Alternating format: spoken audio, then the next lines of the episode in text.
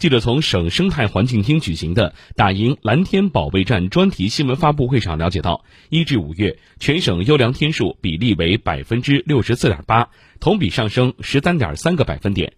据介绍经过努力我省圆满完成二零一九到二零二零年秋冬季大气污染防控目标任务其中郑州 pm 二点五浓度同比下降百分之二十点二改善幅度在二加二十六城市中排位第三位。